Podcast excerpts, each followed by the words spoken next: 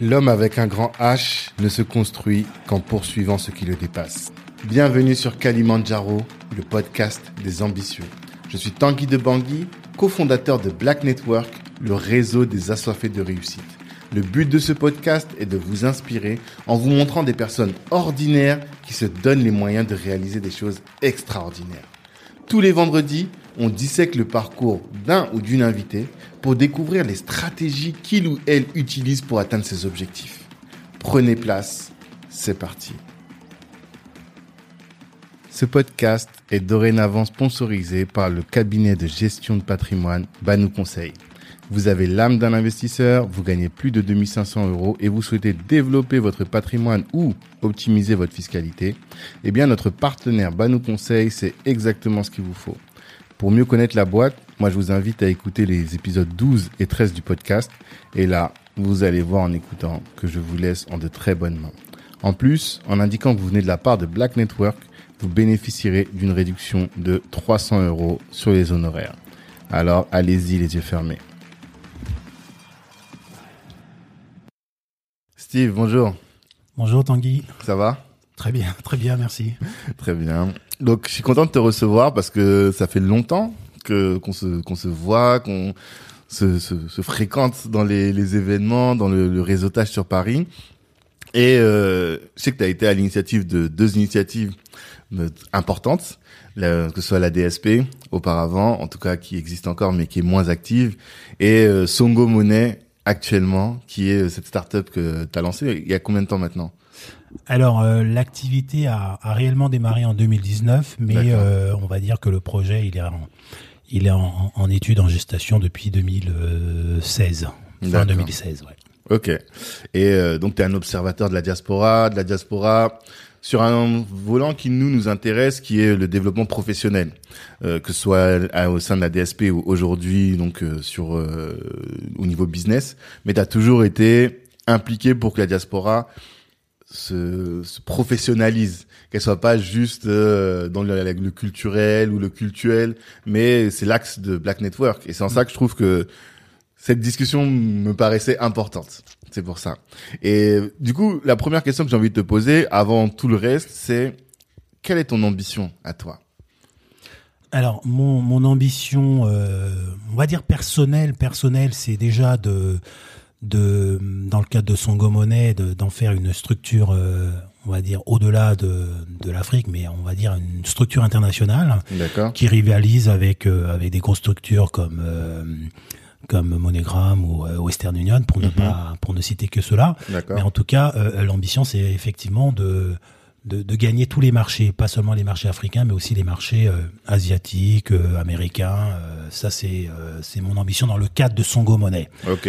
Euh, personnellement, euh, alors pour me définir, moi je suis euh, panafricain dans l'âme. Je suis de mère de mère camerounaise et, et, de père congolais, donc je suis panafricain dans l'âme Mhm. et j'ai toujours effectivement œuvré pour la le développement en tout cas de de, de, de, la communauté, enfin de, de la diaspora. Euh, j'ai travaillé, euh, comme tu le disais tantôt, euh, dans le cadre de la DSP, président de la DSP, j'ai créé la DSP. Euh, pour expliquer un peu ce que c'est que la DSP, la DSP, Diaspora solidaire et participative, Exactement. Afrique, dont l'objet est de transférer l'expertise de la diaspora vers le continent sous forme de vacances solidaires. Mhm. je vais en Afrique, je vais passer une semaine ou deux dans mon pays d'origine ou dans un pays africain, je peux consacrer un peu de temps à former des acteurs socio-économiques euh, localement, bénévolement, et c'est la DSP qui organise tout ça.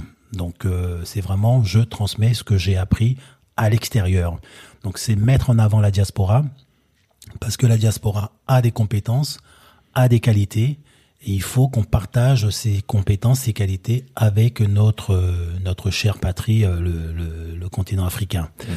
Donc voilà un peu euh, euh, moi mes objectifs euh, personnels, c'est voilà de donner un peu plus de visibilité à la diaspora, aussi bien dans le culturel que dans l'entrepreneuriat que dans le, commerce, mais aussi c'est voilà de, de, de montrer que la diaspora ce n'est pas uniquement les des gens qui partent de leur pays dans les bateaux, qui meurent dans les dans les entre entre deux mers, Mhm. mais c'est aussi des gens qui entreprennent, c'est aussi des gens qui créent de la valeur ajoutée. Et il y en a beaucoup aujourd'hui en France qui doivent être euh, mis en lumière, comme le fait d'ailleurs très bien euh, Black Network, et que je remercie d'ailleurs. Merci. Mais euh, on est vos, vos, vos petits frères. On a eu nos devanciers au- auparavant. Moi, j'ai assisté à plusieurs événements de la DSP. Et donc, euh, pour moi, c'est normal qu'on continue en tout cas ce travail. Même si même moi, je commence à prendre de l'âge. Il y en a d'autres qui vont venir euh, derrière en tout cas. Et euh, à côté de ça, donc, bah, ou bien plutôt, avant de détailler tout ça, comment toi tu te présentes aujourd'hui? Alors comment je me présente? Euh, Si je reprends la présentation que je, fais de moi sur sur Facebook, je suis donc camerounais de cœur, congolais de de sang, euh, français d'adoption, mais panafricain dans l'âme. D'accord. Voilà un peu ma présentation un peu succincte de de, de, de ce que je suis euh, en tant que individu. Mhm. Mais euh, professionnellement, euh, si on rentre dans le cadre professionnel, donc moi j'ai fait des études euh, d'économétrie, ensuite d'a- d'actuariat. Mhm. Donc pour ceux qui euh, savent pas ce que c'est, donc euh, l'actuariat, c'est euh, c'est les statistiques, les mathématiques dans les assurances. Et depuis euh, pratiquement 25 ans, je travaille justement dans les assurances. Euh, Aujourd'hui, d'ailleurs, je, je suis encore chez AXA Partenaire euh, et je m'occupe de, de la souscription dans la zone euh, Middle East et Afrique. Ok. Donc euh, euh, voilà, je, je reste très attaché, même professionnellement, à mon continent. Euh, donc je, je, je, je travaille sur euh, sur la souscription en Afrique. Euh, je travaille beaucoup avec des compagnies d'assurance africaines pour leur proposer euh, des produits euh, adaptés en, en, en travel et en, en santé évacuation euh, à, à des meilleurs à des meilleurs tarifs. D'accord. Ça aussi, on va en parler de ce que c'est que le métier d'actuaire. Je pense qu'il n'y a pas beaucoup de gens qui connaissent, alors que dans l'assurance, c'est fondamental. Mais euh, bon, on va en parler par la suite. Donc, ça, c'est ton activité à côté de tout ce que tu es en train de faire euh, en parallèle. Euh, T'es né au Cameroun? Non non, je suis né au Congo, Ah, d'accord. T'es né à Brazzaville. C'est ça. Et t'es arrivé au, Cameroun à quel âge alors du coup? Alors, euh, ma, ma petite histoire familiale, elle est assez, assez, assez euh, particulière. Donc, je suis né à, à Brazzaville, au Congo. Ensuite, mes parents sont venus euh, en France pour leurs études, euh, où mon père a, a obtenu son, son doctorat en, en sciences politiques. Ma mère a un, un DSS en, en aménagement du territoire. Et, et en France, donc je suis moi resté jusqu'à l'âge de 7 ans. Donc en France, euh, une fois qu'ils ont fini leurs études, pour des raisons d'adultes, ils se sont, ils ont décidé de se séparer. Donc chacun est reparti respectivement dans son pays. Mon père au Congo, ma mère au Cameroun. Où moi j'ai suivi donc ma mère avec euh, mon frère aîné et ma sœur aînée. Donc on est trois euh, côté côté maternel. Donc on a suivi notre mère et on et donc j'ai passé euh, ma petite enfance au Cameroun, euh, école primaire euh, à l'école du centre euh, de, de, de Yaoundé. Euh, ensuite j'ai fait mon collège euh, donc au Cameroun, euh, mon lycée et à partir de la euh, de la première, enfin seconde, première, je suis retourné au, au, au Congo euh, euh, chez mon père, mais entre temps, voilà, on y allait pour les vacances, hein, pour les, les grandes vacances, on y allait, au, on allait au Congo, donc on, a- on avait gardé notre attache euh, au Congo, mais je, je suis allé, euh, on va dire entre guillemets définitivement pour étudier au, au Congo, euh, au, au, au lycée, parce que étant un peu un peu trop voyou au, au Cameroun, ma mère a décidé a décidé de me Envoyer renvoyer chez mon papa. pour pour être redressé. Et c'est comme ça donc j'ai fait mon lycée au, au Congo avant de avant de faire un petit un petit euh, séjour euh, en Afrique du Sud D'accord. à l'époque où euh, l'Afrique du Sud sortait de, de l'apartheid Mmh. et euh, je suis resté un an et demi en, en Afrique du Sud pour faire de l'agroalimentaire mais finalement euh, ça s'est pas fait et donc du coup après après l'Afrique du Sud je suis donc venu en France pour faire des études de- d'économétrie et, et d'actuariat D'accord. Et c'est marrant. Du coup, tu as vu Cameroun, Congo, Afrique du Sud. C'est quoi la différence entre les trois pays que, De ton expérience, les trois populations, comment est-ce que tu les, les perçois? Alors, euh, comment je perçois les trois populations? Euh, Enfin, je parlerai plus du Congo et du, du Cameroun. L'Afrique du Sud, c'était pour des études et, et, et donc euh, voilà, j'ai j'ai un regard un peu un peu particulier sur sur l'Afrique du Sud, qui était pays sortant de l'apartheid, donc il y avait une, une sorte de de, on va dire, de je sais pas de ségrégation euh, euh dans l'air euh, dans, dans l'air qu'on qu'on sentait nous euh, qui venions de parce qu'il y avait une communauté forte congolaise qui était allée en Afrique du Sud pour des études. D'accord. Et donc on sentait effectivement ce, ce climat de d'insécurité de, de ségrégation de, de, de séparation entre les noirs et les blancs donc c'était un peu un peu particulier mais ça remonte à à, à, plus de à plus de 25 ans. Donc euh, du coup, euh, aujourd'hui, ça a probablement changé. Euh, mais concernant justement mes deux pays, euh, le Cameroun et, et, et, le Congo, voilà, le Cameroun. On va dire un peu présenté comme le poumon de, de l'Afrique centrale où il y a un vrai vivier économique. Mm-hmm. Le Congo est un peu un pays un peu plus, on va dire, politisé. donc on, on est plus dans, dans l'administration, mmh. dans, euh, dans le, la, la bureaucratie. Euh, il y a moins d'entrepreneurs au Congo qu'au Cameroun. Bah déjà de par la population qui est, qui est un peu plus faible. Mmh. Mais au-delà de ça, euh, je pense qu'il n'y a pas une culture entrepreneuriale au Congo qu'il faut absolument euh, développer. Mmh. Et, et, on est là pour euh, pour pour insuffler insuffler justement cette, cet esprit entrepreneurial à mes à mes à mes confrères et, et mes frères congolais. Mmh. D'accord. Et donc, à quel âge es venu en France? Alors. Donc la première partie en France entre un an et sept ans, ouais, je suis arrivé en France euh, J'étais déjà assez assez assez vieux. Hein. Je devais avoir euh, 21 ans par là. 21 ans. 20 okay. ans, 21 ans. Ouais. Après le bac, c'était pour euh, un cursus post-bac.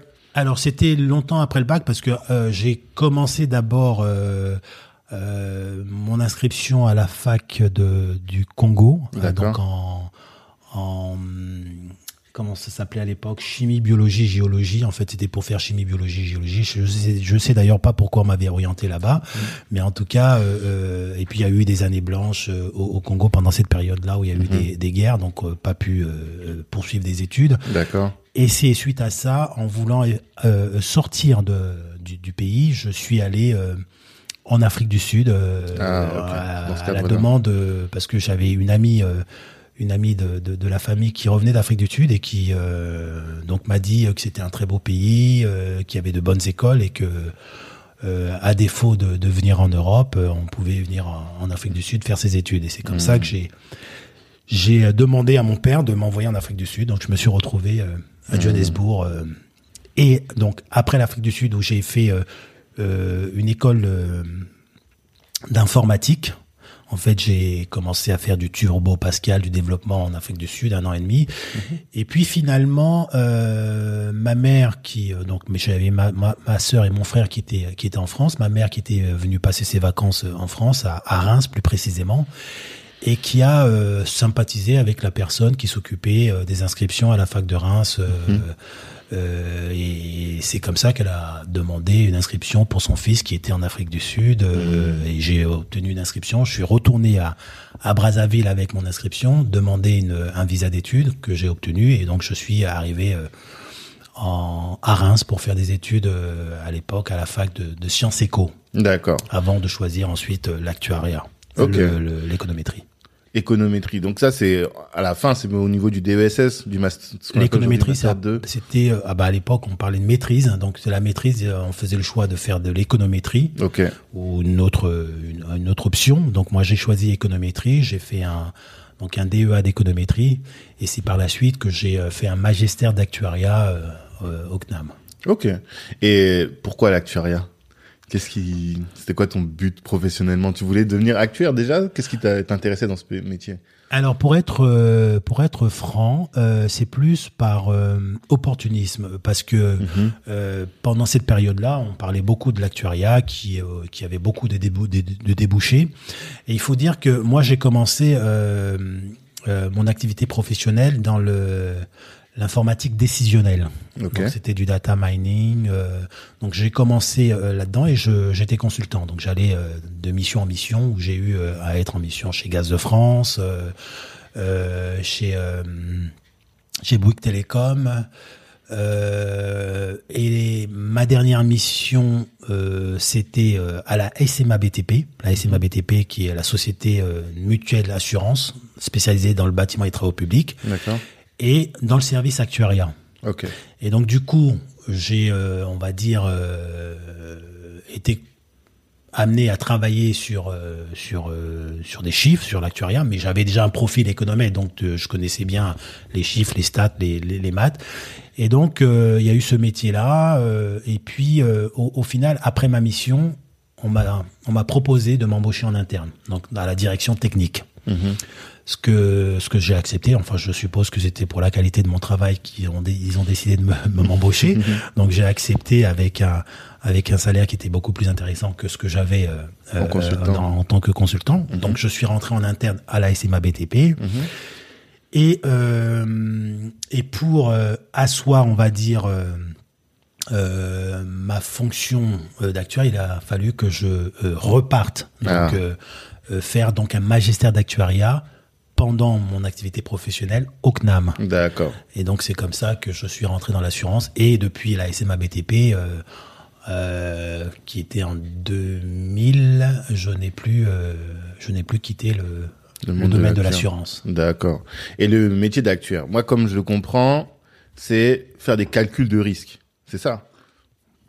Alors, le, le métier d'actuaire, euh, ce qui, en- en résumé, pour, pour ne pas s'étendre, c'est les mathématiques et les statistiques dans les assurances. D'accord. Dans, dans tous les, les, les, les, secteurs, on va dire le secteur, la branche financière de l'assurance, vous allez retrouver des actuaires. Pour euh, faire de la tarification, vous avez, euh, vous souscrivez un, un contrat d'assurance. Derrière, on va vous dire euh, pour votre contrat d'assurance auto, vous allez payer, je dis n'importe quoi, 120 euros. Ces 120 euros sont définis par une méthodologie actuarielle derrière, qui définit en fonction du profil qu'est-ce que vous devez payer comme euh, euh, euh, prime d'assurance. Ouais. Donc c'est l'actuaire qui fait ces calculs-là, qui fait ces calculs-là. C'est des modèles actuariels qui permettent de définir selon certains critères qu'est-ce que euh, le, le client va payer. Ça, c'est de la tarification. C'est l'actuaire qui s'occupe de la tarification. Après, il y a d'autres aspects. Il y a du suivi de portefeuille.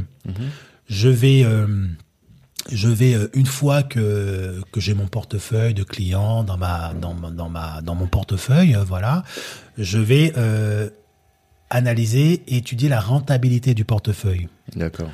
Je peux avoir 100 euros de prime, mais avoir euh, 150 euros de sinistre. Et là, ça va pas du tout. Ça Ouais. veut dire que je paye plus de sinistres que je n'encaisse de prime. Mhm. Donc, il faut avoir un équilibre entre ce que je paye et euh, ce que j'encaisse en, D'accord. en- en sachant que euh, derrière tout ça, euh, il faut que je que j'ai une marge Mhm. euh, pour pouvoir faire vivre, payer mes salaires, euh, Mhm. payer un certain nombre de charges. euh.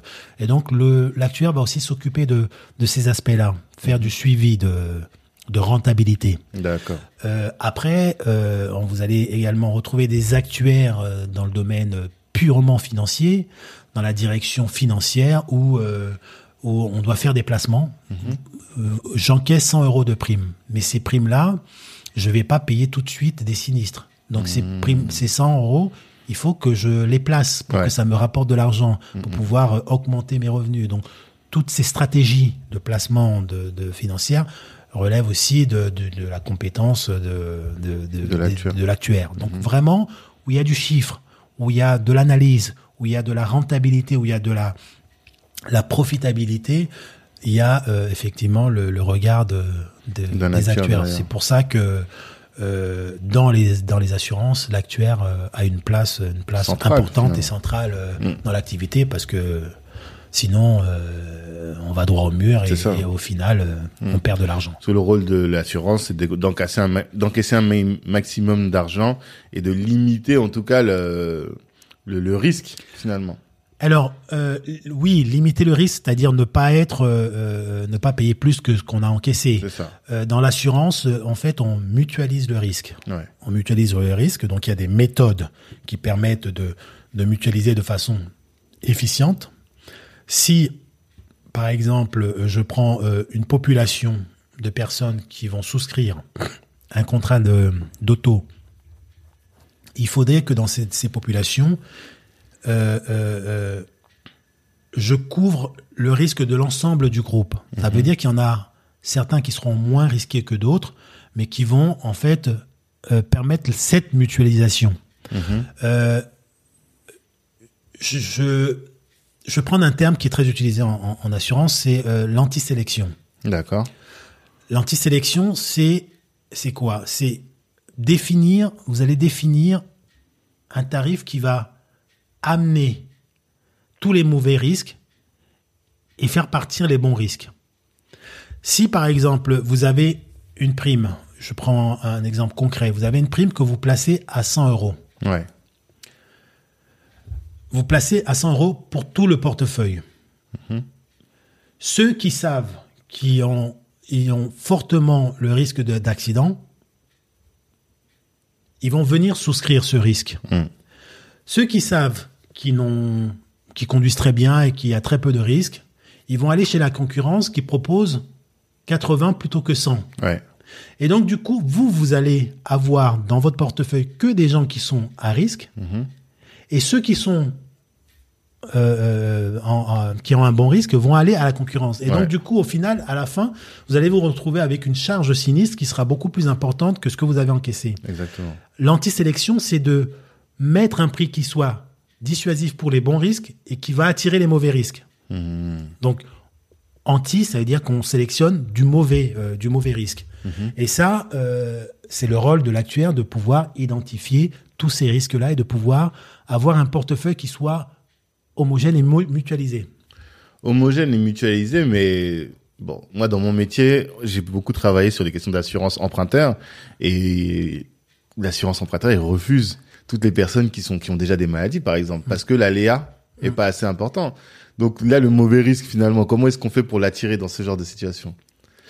Bah, le, le mauvais risque, euh, c'est sûr que de toutes les façons, le mauvais risque, il va payer plus que le bon risque. Ok, d'accord. Donc, il y a des assurances qui sont spécialisées Hmm. pour euh, euh, euh, prendre des gens qui ont des- des malus, si on parle de l'auto. Ouais, Euh, mais par contre, le tarif, ce sera pas 100 euros. c'est ça. Ok. Ce sera euh, 300 euros parce qu'ils savent que ils vont pouvoir absorber euh, la charge sinistre en fonction de- du risque qui est en face. Hmm.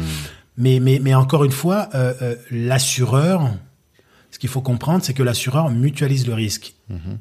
Il ne va pas, il ne doit pas payer plus qu'il n'encaisse, sinon il ferme, il ferme, Ouais. il ferme les, le- il dépose le bilan et puis, euh, et puis n'avance plus. D'accord. Euh, euh, par contre, il faut pas non plus qu'il fasse payer trop cher une prime à des personnes qui finalement ont très peu de risques. Ouais, bien sûr. Euh, on parlait d'assurance emprunteur. Euh, si vous n'avez pas de boulot, on va pas vous assurer, euh, on va pas déjà, on va pas vous donner un crédit. Ouais. Bon, déjà, à partir de là, dès, l'instant où vous n'avez pas de crédit, vous ne vous, vous Vous n'avez avez pas, pas besoin d'assurance. emprunteur. Euh, par contre, si au niveau de la banque, on vous accorde un crédit pour X raisons, Hmm. l'assurance emprunteur, puisque lui il doit couvrir le risque du fait que vous ne puissiez pas payer Hmm. vos, vos, vos échéances au banquier, il va s'assurer que qu'il n'y ait pas ce risque-là. Si vous êtes en, en, en- je dis n'importe quoi, en CDD, Mhm. vous avez un risque qu'au bout, on ne vous reconduise pas ou que vous ne signez pas un CDI. Donc Ouais. ça veut dire que vous n'aurez pas de revenu revenu après. Ouais. Et si vous n'avez pas de revenu après, vous avez un risque de ne pas payer vos, crédit. euh, votre crédit. Donc il va, euh, pour certains assureurs qui veulent pas porter le risque, vont se désengager. Donc vous allez aller voir un autre assureur qui lui est prêt à prendre ce risque-là, mais à vous faire payer plus. Donc c'est euh, c'est cet exercice-là que Que toi, tu que- fais en que- tant qu'actuaire de- euh, de définir quels sont les risques assurables et dans quelle quantité aussi, quel montant euh, il est pertinent de payer. Mais t'as pas la connaissance de du prix moyen, du panier moyen de ce que la personne est prête à payer financièrement. Toi, t'es plus sur l'aspect risque. Moi, je suis sur l'aspect risque et rentabilité. Derrière un risque, quand je définis une prime, derrière, il faut que, au final, en fin d'année, que je dégage de la marge. Ouais. Ça veut, ça veut pas dire que je ne vais rien payer, mais je vais payer avec une marge que j'aurai moi ou, ou du moins la direction aura définie. Si la direction dit euh, il faut que dans nos souscriptions qu'on ait qu'on dégage une marge au moins de 15%, Hmm. Ce qui nous permet d'absorber, qui nous permettra d'absorber nos charges fixes, Mhm. euh, nos salaires et tout ça. Eh ben, il faut que je définisse un tarif qui permette de, de s'y approcher, ce qui n'est pas simple comme Ouais, exercice. Mhm. Donc des fois, ça peut ne pas marcher, mais l'année d'après, il faut redresser la barre, et c'est pour ça que chaque année, vous allez voir des assureurs vous dire, on va augmenter les prix de l'auto, parce que euh, l'année d'avant, on n'a peut-être pas ouais. dégagé euh, suffisamment de marge parce qu'il y avait trop de sinistres, donc on va augmenter les, les, les primes, les primes auto. Ok. Et ça, tu le fais depuis 20 ans.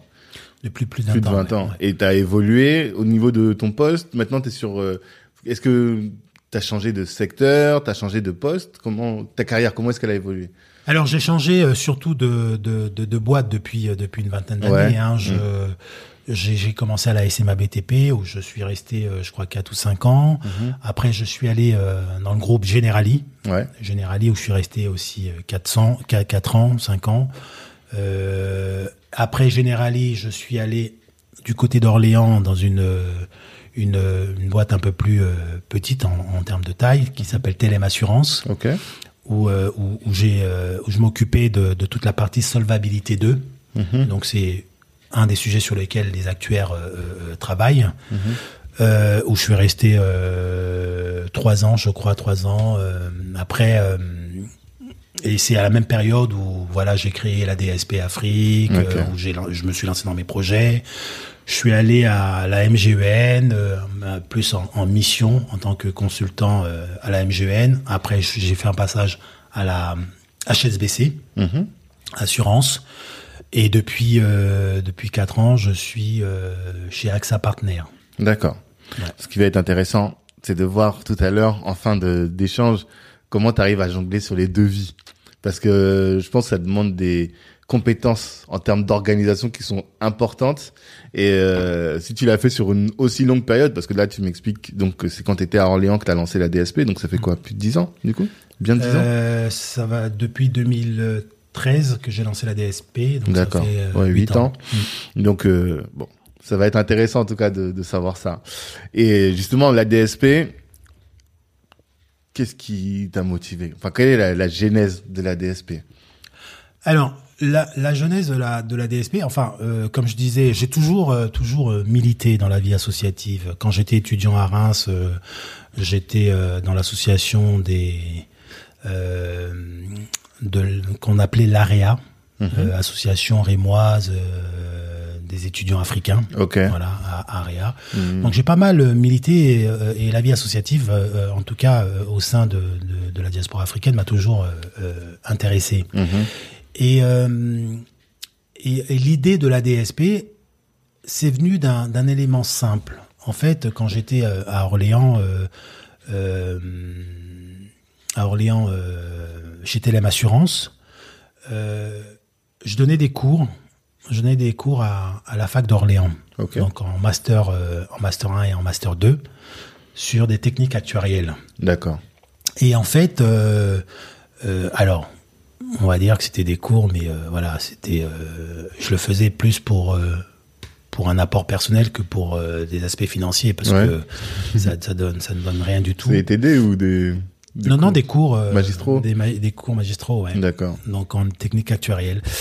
Et donc l'idée m'est venue en me disant, mais euh, là, en fait, je suis, euh, je suis en train de donner des cours, donc je suis en train d'enseigner, de transmettre mon savoir. Mhm.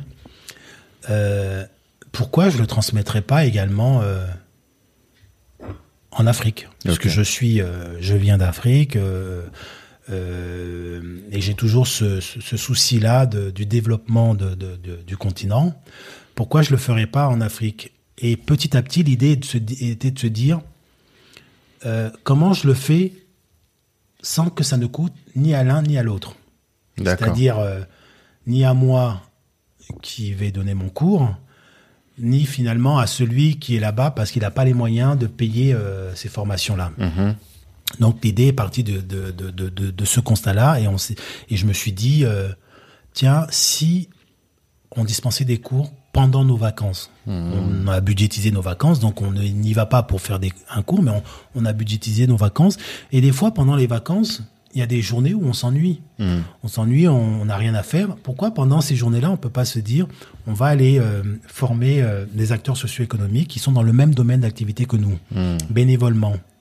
Euh, ce serait déjà productif pour nous parce qu'on apprend à partager et en plus euh, on, on- échange localement, ce qui permet de connaître la réalité locale parce que même si on est africain, si on a vécu ici, fréquenté ici, travaillé ici, on ne connaît pas la réalité professionnelle au pays. Donc le fait d'être confronté à cette réalité professionnelle, ça donnera des idées et ça permettra peut-être euh, demain de repartir s'installer en connaissance de cause. Hmm. Donc c'est de de ce constat-là que finalement j'ai monté euh, la DSP, j'ai lancé un appel, un appel. On a fait une première réunion, euh, je me rappelle, c'était à Paris. euh, euh, où il y avait euh, déjà une, une vingtaine de personnes. On avait créé des commissions, on avait créé différentes commissions. euh, les, les, les Africains, enfin la- les personnes de la diaspora étaient très enthousiastes à l'idée de pouvoir partager leur expertise en Afrique. et et, et, et- et c'était vraiment une idée, en tout cas innovante, que les gens ont, ont apprécié. Et on a créé des commissions. On a créé des commissions. À ses débuts, euh, en membres actifs, on devait être une vingtaine dans différentes commissions. Donc, il y avait la commission euh, communication, juridique. euh, il y avait euh, un vrai, euh, une, une, euh, une vraie dynamique. On, on- on- et on faisait des, euh, des, des calls par commission euh, et, et- et avec le bureau euh, pratiquement une à deux fois dans la semaine. Où il y avait des grands débats, des gros sujets. euh, Quel type de commission, par exemple? C'était des Commission juridique. Ah, Commission juridique, donc s'occuper de tout l'aspect juridique de de, de La. DSP, comment euh, juridiquement euh, travailler sur des, des, des préparer même des documents parce que euh, vous envoyez quelqu'un, même si c'est bénévole, à, à, à former un acteur socio-économique localement, il faut quand même qu'il y ait une base juridique. hmm, Donc il fallait réfléchir à tout ça. On avait la commission euh, com, mhm. euh, la commission RH. ok. Donc cette commission RH, c'était aussi euh, voilà de de discuter avec les les personnes euh, qui voulaient, qui souhaitaient faire une mission en Afrique, leur dire voilà, voilà le support. Est-ce que euh, tu peux nous renvoyer ton support de formation avec les grandes lignes? Mhm. Qu'est-ce que tu vas former pour qu'on valide le contenu de la Mhm. formation, qu'on soit sûr qu'effectivement euh, ça vaut le coup de d'appeler des acteurs socio-économiques et, et rentrer en contact avec eux, leur dire voilà, on est la DSP, on vous envoie quelqu'un bénévolement. Vous, ce que vous avez à faire, c'est juste à mettre en place les conditions logistiques. Ouais. Et puis la personne vient dispenser sa formation. D'accord. Donc c'était euh, c'était c'était euh, c'était un peu ça. Euh, et donc la DSP, au-delà de ses de ses missions dans, en Afrique, on organisait des euh, des euh, Conférences. des conférences, des conférences à thème. On a euh, au début on a très très axé nos thèmes sur le sur la notion de panafricanisme, c'est-à-dire expliquer l'histoire du panafricanisme Hmm, de, de, de venu ce mouvement venu des États-Unis avec des, des groupes qui se constituaient, parler de de, de, de l'Africain en Europe, comment se positionne le noir en Europe, euh, mhm. euh, comprendre euh, Mhm. toutes ces problématiques qui sont des fois des fois très philosophiques, mais qui ont besoin d'une compréhension simplifiée. Et donc on a invité de nombreux Là-bas. Boukari, voilà, Mm. qui, est, euh, qui est membre, euh, membre de la DSP, qui a beaucoup intervenu sur le panafricanisme. Hmm. Il y a euh, Aziz euh, Moundé, Oui, je me souviens euh, aussi qui a aussi intervenu. Mm. Euh, il y a Zebelinga, Martial, Ouais. qui est lui sur les aspects plus économiques, Mhm. qui, euh, qui intervient beaucoup sur des sujets d'Afrique, qui a d'ailleurs coécrit un, un livre avec, euh, avec euh, Kaku Nubukpo Ok. Sur euh, sortir euh, Du CFA? le franc CFA. Ouais. Voilà. Mm. Et donc, il est aussi intervenu là-bas. Il y a eu beaucoup de beaucoup d'intervenants euh, Mhm. de, de renom euh, dans la diaspora africaine euh, qui ont parlé de leur sujet, qui ont parlé de leurs thèmes, euh, Mm. et on, on organisait ça comme ça. Et euh, est-ce que tu peux nous dire quelles étaient les, les activités qu'on retrouvait au niveau de la DSP parmi les, les personnes qui proposaient des formations? Alors, on retrouvait de tout. On Mhm. retrouvait vraiment de tout. Dans la finance, dans l'assurance, dans le, la formation, euh, euh, ressources humaines, euh, logistique, euh, SAP, euh, Mhm. vraiment dans tous les domaines. Il n'y avait pas de domaine euh, De prédilection. de prédilection. Mhm. Tous les gens venaient de partout. On avait des personnes qui venaient par exemple des États-Unis, qui, qui étaient dans la finance, Mhm. qui ont euh, voilà euh, dispensé des, des, des, des formations au Cameroun. On a euh, par exemple une gouvernante générale d'hôtel euh, ici en France qui a formé des femmes de chambre au Congo Brazzaville, D'accord. euh, au Ledger Plaza, c'est un hôtel de 5 étoiles. Mhm. On a un commercial dans l'assurance qui a formé des personnes. On a euh, pareil une, euh, une personne aujourd'hui, euh, Rita, qui est une Congolaise, qui est aujourd'hui conseillère. je crois qu'elle est maire adjointe ou un truc comme ça dans sa, D'accord. dans sa ville. Euh, donc elle est très impliquée dans la, dans la politique, a formé euh, des gens euh, au, au Congo. Au Mali, on a une jeune qui est actuaire de formation, qui Mhm. travaille chez Generali, qui est allée en immersion dans une dans une société d'assurance, en immersion dans la direction technique, pour essayer échanger les bonnes pratiques. Mhm. Donc c'est vraiment de de, de tout, Mhm. de tout. Mais Et les pays où vous étiez, là, t'as cité Congo, Cameroun, Mali. Ah, on était dans tous les pays, euh, tous ceux qui euh, partaient dans un pays africain. On, nous, on, on- la DSP, ce qu'on faisait, c'est que quand on avait une proposition de personnes qui souhaitaient euh, dispenser une formation, quel que soit le pays, on appelait, on regardait dans les, les bottins sur Internet, les structures qui étaient dans ce domaine-là, Mhm. et on appelait la structure.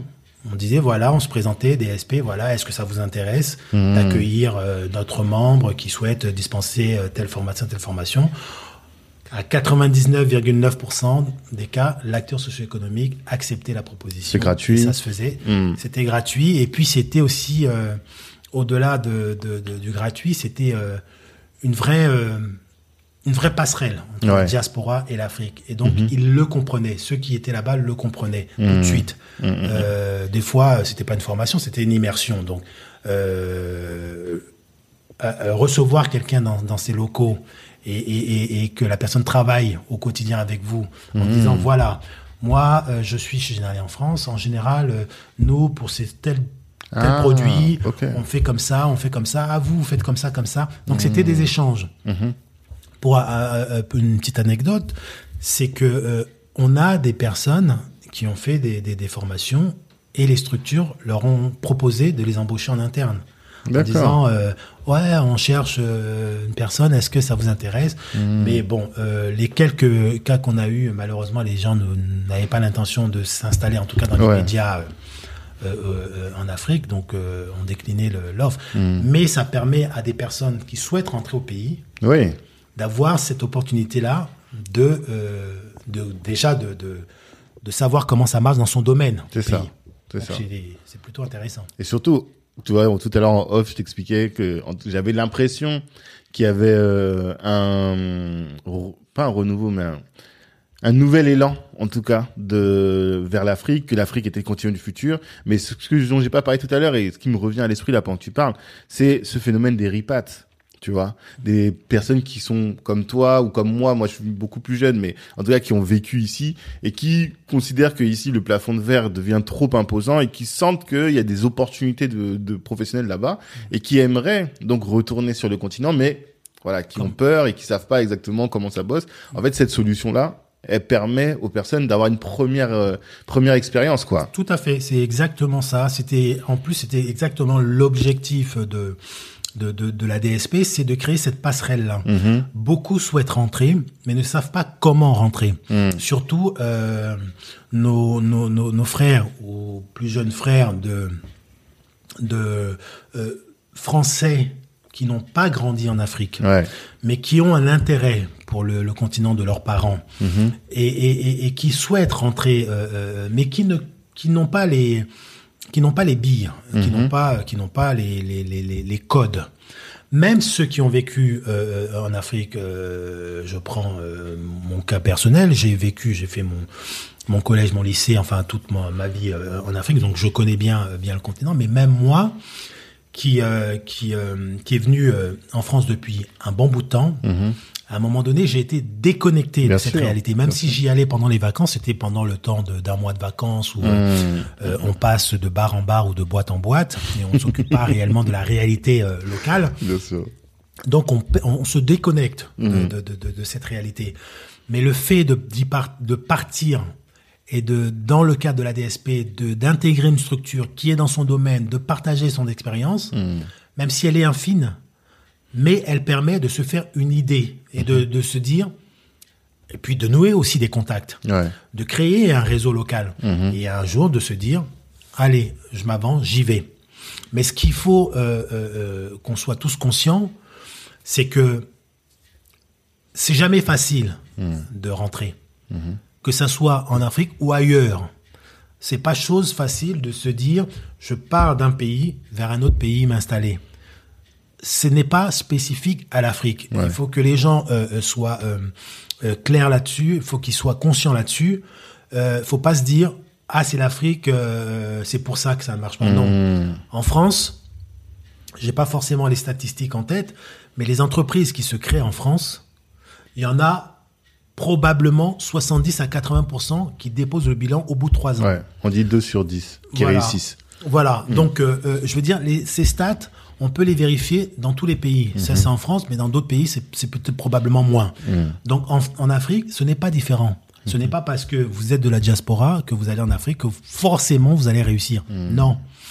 Mais par contre, il y en a qui réussissent. Il y a de, de, de, de beaux exemples. D'ailleurs, euh, je, je, je suggère à, à, à Black Network de justement de voir aussi euh, ces personnes-là qui sont retournées en Afrique pour euh, avoir leur euh, leur retour sur euh, sur ce, ce retour, comment ça s'est passé. Ouais, ouais. Moi, j'ai j'ai j'ai j'ai des exemples. hein. Je pourrais je pourrais vous en donner. J'ai quelques exemples qui sont retournés. Mhm. Ils roulent pas sur l'or en Afrique, mais euh, en tout cas, ils ont une vie euh, beaucoup plus euh, euh, épanouie que, que Ouais. la nôtre ici, parce que qu'on le, le veuille ou non, qu'on le veuille ou non, euh, la France et plus généralement l'Europe, euh, pour l'Africain, pour le Noir, pas facile. Mhm. C'est pas facile euh, au-delà du côté professionnel, mais même humainement, euh, tout le monde a envie de vivre euh, chez lui, au milieu de ses semblables, oui. En, en tout cas, au milieu de, sa culture, de ce qu'il voilà. Mhm, Effectivement. Donc, ça, t'as fait ça et euh, c'est quoi Qu'est-ce qui fait que finalement euh, tu as mis la- le, le- le- le projet en sommeil? Alors le, le projet en, sommeil, euh, tout simplement parce que, euh, comme comme je t'ai dit, euh, Songo Money est arrivé. D'accord. Songo Money qui, on va dire, est le fruit de la DSP. D'accord. Parce que euh, c'est euh, au, au détour de, de- des différents euh, conférences, des différentes conférences, des différentes expériences de la DSP que l'idée Mhm. de Songo Money est arrivée euh, dans nos conférences. Beaucoup euh, d'Africains de, de, de- dans le public euh, se plaignaient justement de l'aide euh, qu'envoyait euh, la diaspora en Afrique que euh, cet argent, euh, il y avait toujours de, de, de l'escroquerie, on vous demandait de l'argent pour tel truc, on, ça ne se faisait pas, euh, c'était jamais euh, réellement affecté à ceux pour qui on avait envoyé de l'argent. Mhm. Donc c'est de là qu'est née l'idée de Songo Pay, de Ouais. Songo Money, Mhm. le paiement de facture à distance. Mhm. Plutôt que d'envoyer de l'argent, je vais directement payer le service ou le produit pour que je sois sûr de l'affectation de l'argent que j'envoie.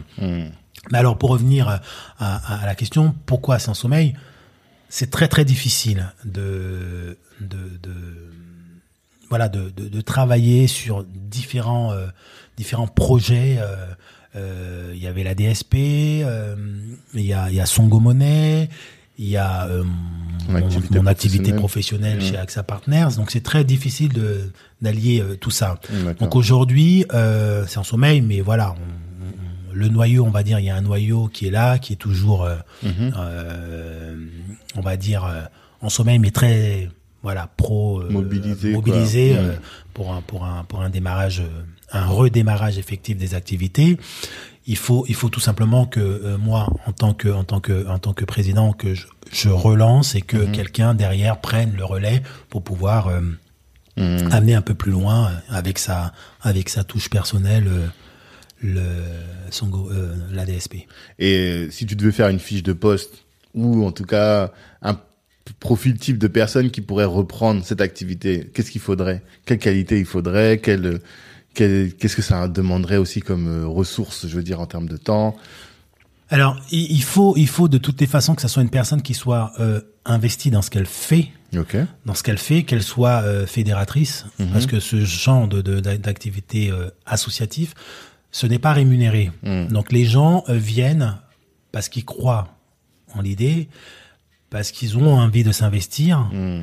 Il y a tout intérêt à s'investir dans une structure comme la DSP parce que euh, on constitue son réseau, on crée de la valeur ajoutée Mhm. et, et, et, et, et, et on, on apporte réellement quelque chose de factuel dans, euh, dans, dans, dans, dans la diaspora. Mais pour euh, euh, booster les choses, il faut effectivement que ça soit un profil fédérateur qui ait un esprit panafricain, parce que la DSP, c'est diaspora solidaire et participative Afrique. Hmm. Ce n'est pas euh, un pays d'Afrique, c'est panafricain. La DSP, c'était des Sénégalais, des Camerounais, des Maliens, des Centrafricains, des Gabonais, des Ivoiriens. Il y avait de tout dans la DSP. Euh, et, il faut garder l'esprit de cette de, de- de cette structure. Donc quand si on, on, on- vient prendre le relais de la DSP, il faut effectivement qu'on ait cet esprit panafricain et qu'on ait euh, mais, mais cet esprit panafricain, ça ne se décrète pas. Ouais. Euh, euh, heureusement pour moi, euh, je suis par naissance panafricain. Du fait de ne pas euh, euh, appartenir à 100% au Cameroun, à 100% au Congo, je suis de nature panafricain. Et, et, et par mes expériences euh, euh, euh, aussi académiques, à Reims, on brassait un- une communauté assez euh, assez large de, de, de différentes de différents pays. Ça fait que moi, dans mon esprit, dans ma tête, je suis panafricain. Je je ne me considère pas même si euh, voilà je, je suis de mère camerounaise et de père congolais mais je me suis considère pas en tout cas en France en tant que congolais ou en tant que camerounais. Je me considère en tant que panafricain. D'accord. et c'est d'ailleurs pour ça que dans ce que je développe il y a cet esprit panafricain. Même Songo Monnaie quand euh, on a lancé la première euh, levée de fonds sur Songo Monnaie euh, si euh, si euh, je, je vous montre un peu le le, le, le- on va dire le comment dire le mapping de, Ouais, de, de des Songo pays, Monnaie, des- des d'origine. pays. Mm. C'est sept pays, euh, c'est sept pays d'Afrique. euh, euh, on a des Ivoiriens, on a des Tunisiens, on a des Gabonais, on a des Béninois, on a des Camerounais, on a des Congolais de RDC, des Congolais de Brazzaville. Donc c'est vraiment euh, panafricain. Il faut avoir cet esprit-là pour euh, reprendre la DSP. Après, l'idée parle d'elle-même. Les gens, si vous, si le profil qui reprend a euh, cette, euh, cette casquette-là, l'idée parle, elle parle d'elle-même. Les gens viennent tout seuls. Les gens viennent tout seuls. Pourquoi? Parce que ils ont tout intérêt à venir. Euh, partager son expertise, il n'y a rien de plus valorisant pour quelqu'un. Euh, Vous avez beau faire euh, euh, 15 ans, 20 ans, 30 ans de, de, de vie professionnelle en Europe, euh, si euh, vous n'êtes pas reconnu comme, Ouais. euh, euh, comme tel, Spécialiste ou à la limite, euh, euh, on s'en fout. Par contre, euh, si euh, on, on vous donne l'occasion d'aller partager avec vos jeunes frères, jeunes sœurs en Afrique, il n'y a rien de plus valorisant. Surtout que on vous demande pas de de, de, de, de partir euh, à, à, euh, payer un billet, aller former. C'est dans le cadre de vos vacances, c'est-à-dire que vous allez en vacances. Donc euh, c'est si vous avez du temps, vous y consacrez. Si vous n'avez pas de temps, euh, personne ne vous y oblige. Mais si pendant vos deux semaines vous dites ah le mardi de 12, je sais pas, août, euh, je serai disponible. Est-ce qu'on peut me caler une formation? On vous cale une formation, on appelle euh, l'acteur socio-économique. Vous avez juste à venir avec euh, vos supports, vous former et, et vous en sortez euh, grandi. En fait, vous gérez toute la logistique d'un projet que j'ai l'impression que tout Africain qui est venu du pays A. C'est-à-dire que euh, on est tous, enfin, on, je dis on comme si j'étais venu dans ce cadre-là, mais mon père, mes frères, mes, mes oncles, ils sont tous venus ici pour euh, travailler. Hmm. On est une immigration de travail, pour réussir professionnellement. Et toujours avec cet esprit de dire, bon, je travaille, mais il faut quand même que je pense au pays derrière. Hmm. Et euh, penser au pays derrière, ok, c'est donner de, du poisson de temps en temps, Mm. mais c'est surtout aussi apprendre à pêcher. Ouais. Et là, finalement, cette, euh, c'est donner de manière concrète les moyens aux euh, gens du continent de pouvoir, euh, enfin plutôt aux gens de la diaspora, de pouvoir œuvrer pour le pays d'origine. Parce que eux, ils n'arrivaient pas à faire parce que t'as pas. Je vois toujours mon père euh, qui est avocat. Quand il rentre, il dit toujours faut que je donne des cours à la fac. Faut, j'aimerais bien, mais concrètement, il a pas la logistique, il s'organise pas pour le faire. Alors que là, finalement, il a juste à prendre contact avec la DSP et vous vous organisez tout pour lui, quoi. Exactement, c'est c'est c'est c'est aussi simple que ça. Euh, euh, en prenant l'exemple de, de de ton père, si euh, il rentre au pays, on, on, on peut euh, contacter un cabinet d'avocats qui euh, spécialisé dans le même domaine que lui en disant voilà, euh, il veut bien passer une journée. euh, C'est un avocat ici euh, en France qui veut bien euh, discuter des sujets sur telle thématique. Mm. Est-ce que c'est- c'est- ça peut ne pas être une formation, mais ça peut être un partage C'est d'expertise ça. Mm. c'est je vais passer une journée dans ce cabinet. Il me sort un dossier de je sais pas quoi, de telle femme euh, qui a euh, euh, volé un poulet dans je sais pas quoi. Il faut Mm. la défendre. Comment ici Ouais. on, on- Tu on- donnes on ton fait regard, quoi. Comment euh, tu donnes ton regard en tant que toi externe. Mm. Donc c'est c'est c'est un apport. Euh, euh, L'un l'un des slogans de la DSP, c'était une goutte d'eau pour l'Afrique. Mhm. En fait, la DSP, c'est une goutte d'eau pour l'Afrique parce que individuellement, c'est une goutte d'eau. Parce que l'avocat qui va aller échanger avec son homologue avocat, ça paraît être une goutte d'eau. Mhm. Mais s'il y a des milliers et des milliers de gouttes d'eau d'Africains qui vont partager avec leur homologue et qui vont euh, dispenser des formations, ça en fera une mer un, un- un- un- quelque chose de, de, de, de, de- de fort. Et donc, c'est des initiatives comme ça qui permettent de grandir, euh, de faire grandir les choses. Et ça, c'est factuel, c'est concret. Ce n'est pas de la théorie. C'est ça. C'est, oui, moi, je suis dans tel domaine, je peux former. Vous venez, on vous met en contact avec un acteur socio-économique et vous formez. Euh, euh, euh, euh, c'est- factuel et euh, on en discutait off, mais euh, en, en off, mais je vais je vais aborder le sujet en en, en- en on. c'est euh, justement ce, ce, ce en France où on a euh, créé ce truc France Afrique ou je sais Ok. pas quoi. euh, Mm. pour moi, ce genre de choses euh, n'a aucune contenance. C'est c'est c'est quelque chose de de creux, c'est-à-dire que quand quand quand on cogne dedans, c'est creux Mhm. parce que c'est que de la théorie. D'accord. On va faire ceci, oui, l'Afrique, on va on va remettre des relations France-Afrique, machin. euh, Enfin, c'est de la théorie. Mm. La DSP, ce n'est pas de la théorie. Mhm. Au-delà de la théorie, c'est factuel. Mm. Tu veux former, tu vas former. Ouais. Tu veux consacrer du temps à aider tes, tes proches, tu vas aider tes proches. C'est le cas pour la DSP, c'est le cas pour euh, Songo Money. Songo Money, ça a été mis en place, non pas euh, euh, initialement, même si euh, c'est une entreprise à but lucratif, même si ce n'est, si, même si c'est le cas, mais c'est parti d'une d'une idée euh, euh, euh, euh, euh, solidaire. C'est je veux continuer à aider mes proches en Afrique, mais je veux les, études, les, les, les aider de façon efficiente, de façon effective. Quand j'ai mon cousin qui m'appelle du bled pour me dire j'ai une ordonnance, je sors de l'hôpital, il a effectivement une ordonnance des fois et il est effectivement malade et qu'il a vraiment des difficultés, mais des fois les conditions de vie localement font que vous lui envoyez 50 000 pour acheter ses médicaments, il va acheter des médicaments de 10 000 Mm. et les 40 000 résoudre d'autres problèmes. Mm, mm, Sauf que les 10 000 des médicaments ne suffiront pas pour euh, traiter sa maladie. Il n'ira pas au bout de sa maladie en se disant je vais commencer par un paquet et dans une semaine je vais acheter le deuxième paquet pour suivre le traitement. Sauf que dans une semaine il n'a plus l'argent et donc il ne peut plus suivre son traitement. Il retombe malade et des fois on vous annonce quelques temps après qu'il est, décédé. décédé. Donc là, c'est de se dire les 50 000, plutôt que de lui envoyer ça, Mhm. Il va aller à l'ordonne, il va aller à la pharmacie. La pharmacie va envoyer la facture. Vous allez payer l'ordonnance et la pharmacie va lui remettre son traitement complet.